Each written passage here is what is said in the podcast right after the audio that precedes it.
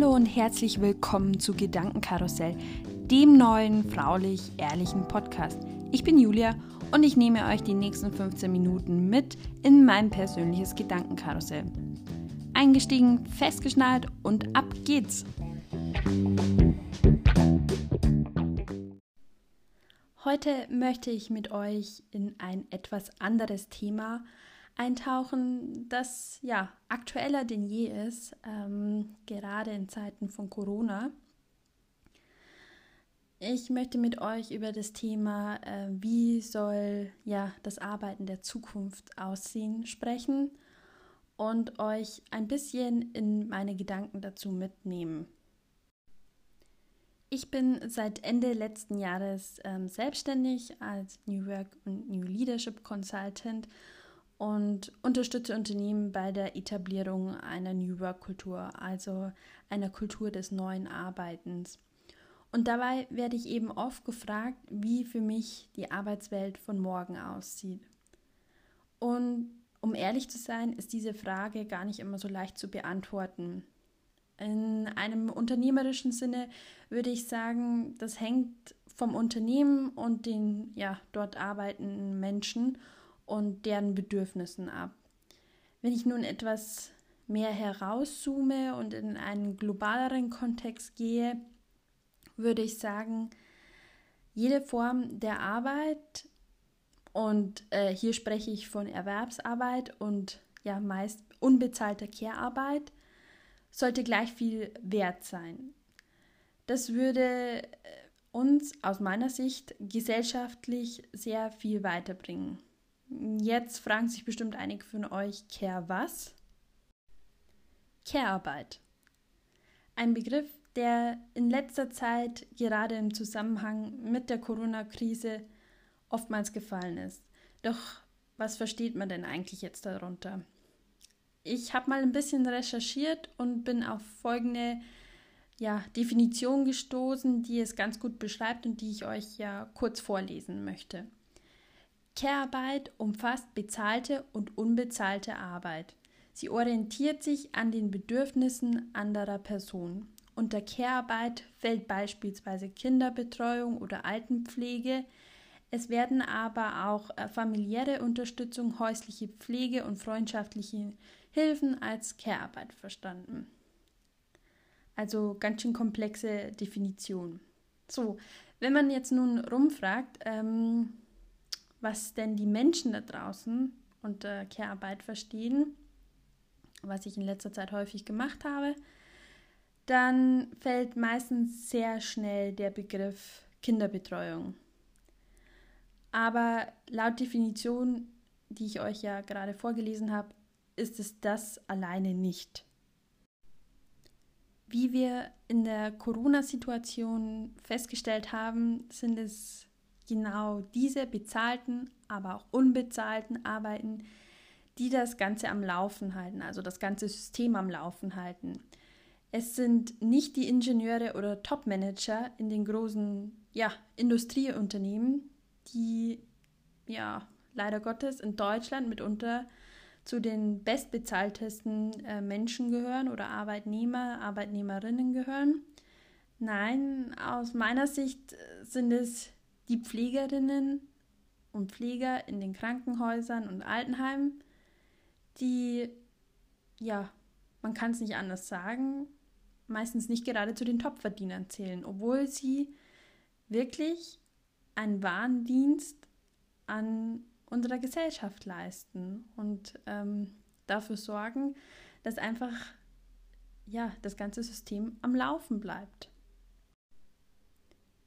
Und ich denke, genau das ist nicht nur mir vor allem in den äh, letzten Wochen, Monaten, aber auch schon lange Zeit davor bewusst geworden, sondern auch ganz vielen anderen Menschen. Und in diesem Kontext erinnere ich mich noch allzu gut an, an die zahlreichen Menschen, die abends am Balkon standen und eben genau für diese ja, Menschen, die täglich die Stellung halten und sich letztendlich auch selbst in Gefahr begeben, ja, beklatschen. Irgendwie ist es doch fast ein bisschen wie eine Verspottung, oder? Ich meine, zum einen sprach die Politik von einem Pflegebonus, um auch ein Stück weit, ja, wie soll ich sagen, finanzielle Anerkennung, Anerkennung zu zeigen gegenüber all diesen ja, Alltagshelden. Aber wenn man dann mit äh, Pflegepersonal spricht, dann ähm, hört man oft, dass dieser Bonus einfach auch noch nicht ausbezahlt wurde. Und ähm, ja, von der Diskussion über eine zukünftige Anhebung von Gehältern ähm, ganz zu schweigen. Das äh, geht anscheinend wieder völlig unter, was man so hört, wenn man mit Pflegepersonal spricht. Ich hatte eigentlich gehofft und auch gedacht, dass diese Krise ja ein, wie soll ich sagen, ein echter Paukenschlag ist und ähm, ja, damit, dass sich dadurch nicht nur äh, in unserem Denken etwas ändert, sondern auch letztendlich im System. Aber ich glaube, das tut es nicht, denn äh, der Schmerz war anscheinend nicht groß genug und ähm, ja, irgendwie hat ja das Pflegepersonal, aber auch äh, viele Eltern, äh, die sich ja um die Kinder kümmern mussten, gleichzeitig den Haushalt schmeißen mussten und äh, auch noch ihrer Erwerbstätigkeit nachgehen mussten. Irgendwie haben es die alle geschafft.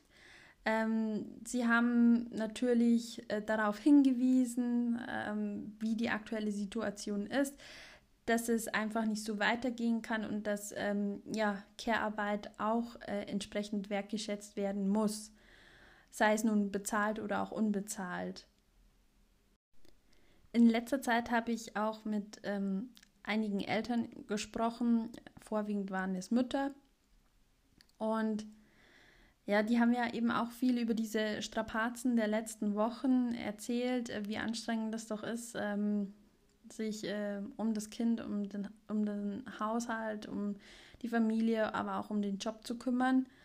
Und ähm, dass viele eben dadurch schon ein bisschen an, an die Grenzen ihrer Energie und Kraft gekommen sind. Und ähm, ja, dass 24 Stunden einfach fast nicht ausreichend waren, um das alles zu schaffen. Und ich muss sagen, äh, da ziehe ich vor allen Eltern wirklich den Hut, ähm, die das so gestemmt haben und ähm, ja, auch gemeistert haben. Was ich in diesem Kontext auch ganz spannend fand, ich habe ähm, vor einiger Zeit äh, einen Bericht äh, gelesen. Da ging es darum, dass sich einige Mütter äh, an das äh, zuständige Ministerium gewandt haben und ähm, eine Entschädigung gefordert hatten und somit eine Debatte angestoßen haben, dass unbezahlte Care-Arbeit mit Erwerbsarbeit gleichgesetzt werden sollte und somit auch ähm, bezahlt werden sollte. Und das finde ich eigentlich einen ganz interessanten neuen Ansatz. Ähm, dass man einfach auch für das äh, ja unoffensichtliche bezahlt wird.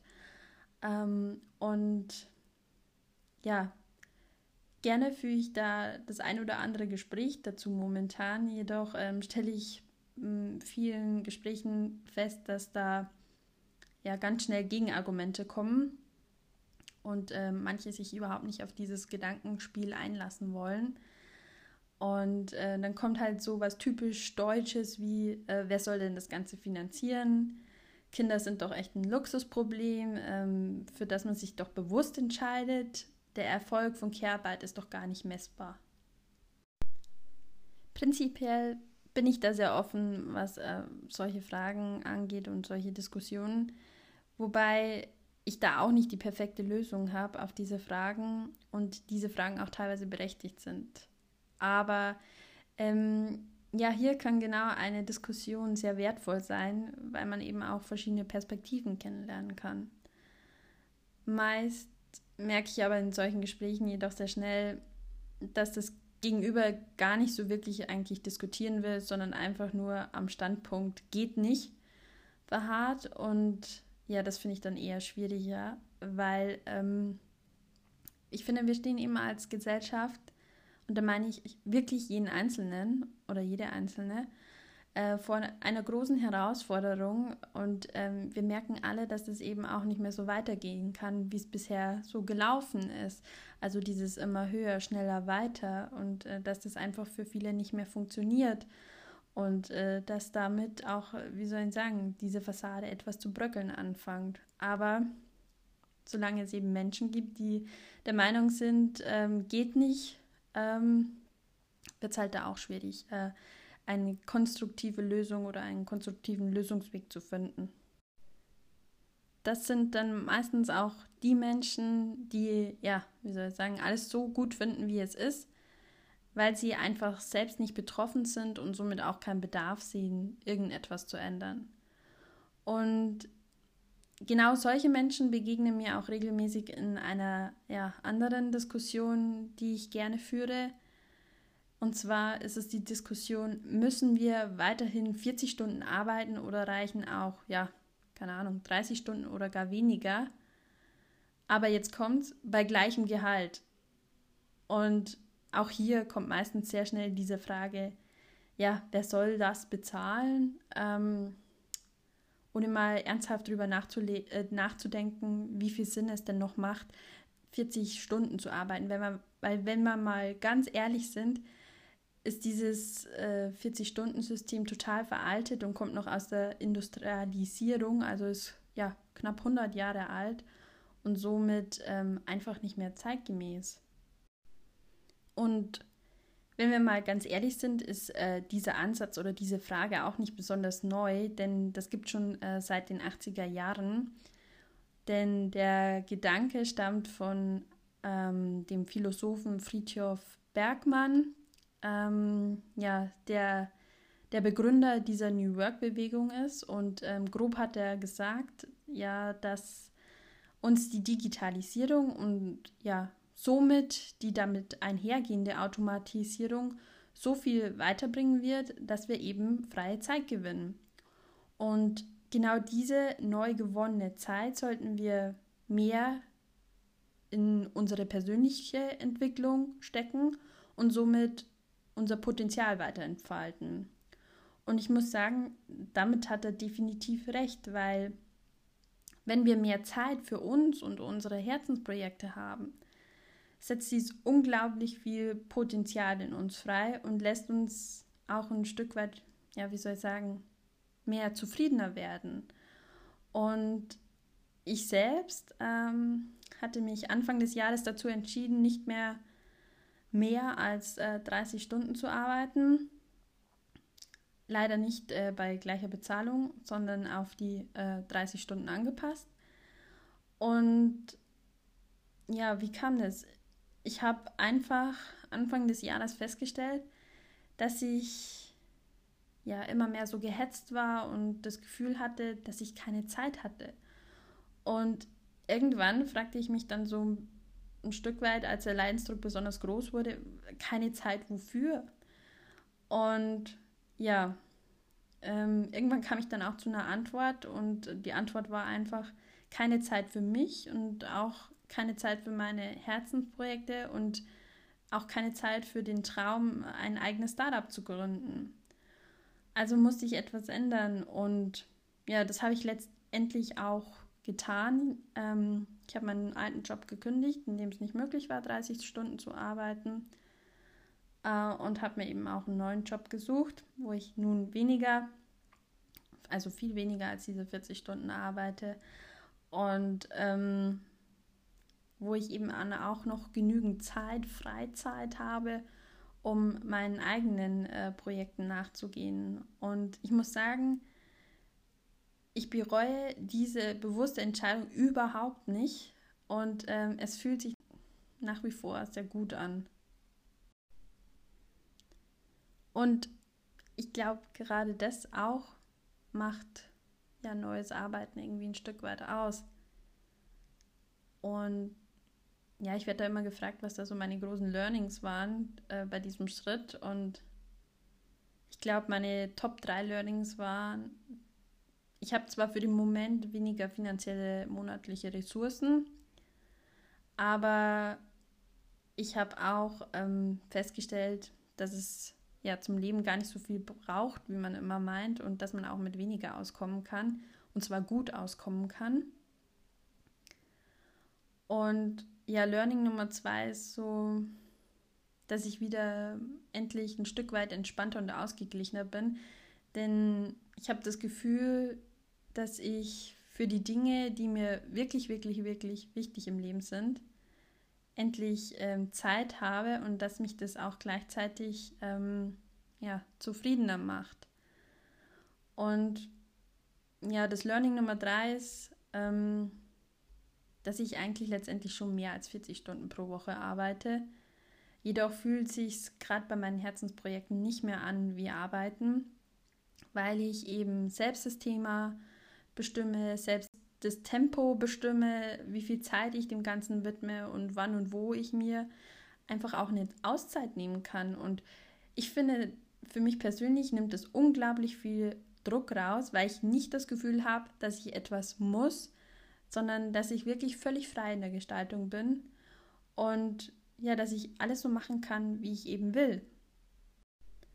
Wenn ich dann so von meinen Learnings und Erfahrungen berichte, dann höre ich oft äh, ganz schnell solche Sätze, boah, das ist ja voll cool und da habe ich ja voll Respekt davor, dass du das so gemacht hast und ich hätte es ja auch gerne, aber das geht ja nicht.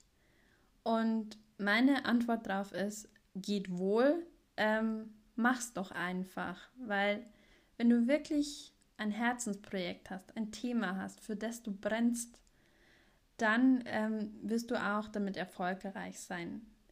Zwar wird das nicht von heute auf morgen sein, weil das auch ein Stück weit Vorbereitung äh, bedarf, auch innerlicher Vorbereitung ähm, weil man auch so eine Entscheidung, dass man seinen Job kündigt oder so, nicht von heute auf morgen trifft, sondern es ist einfach ein längerer innerer Prozess.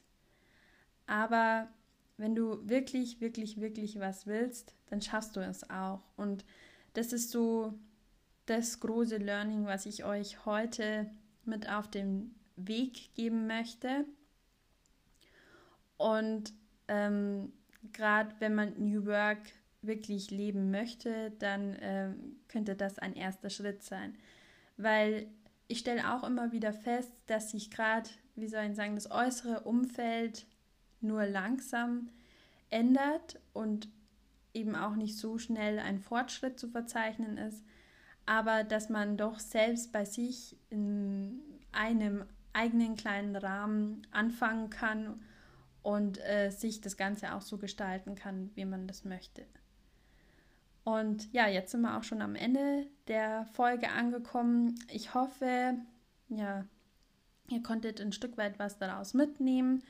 Und wenn ihr noch ein bisschen so Fragen habt ähm, zum Thema New Work oder wie ich das Ganze gemacht habe, dann schreibt mir doch gerne entweder auf LinkedIn oder auch auf Instagram.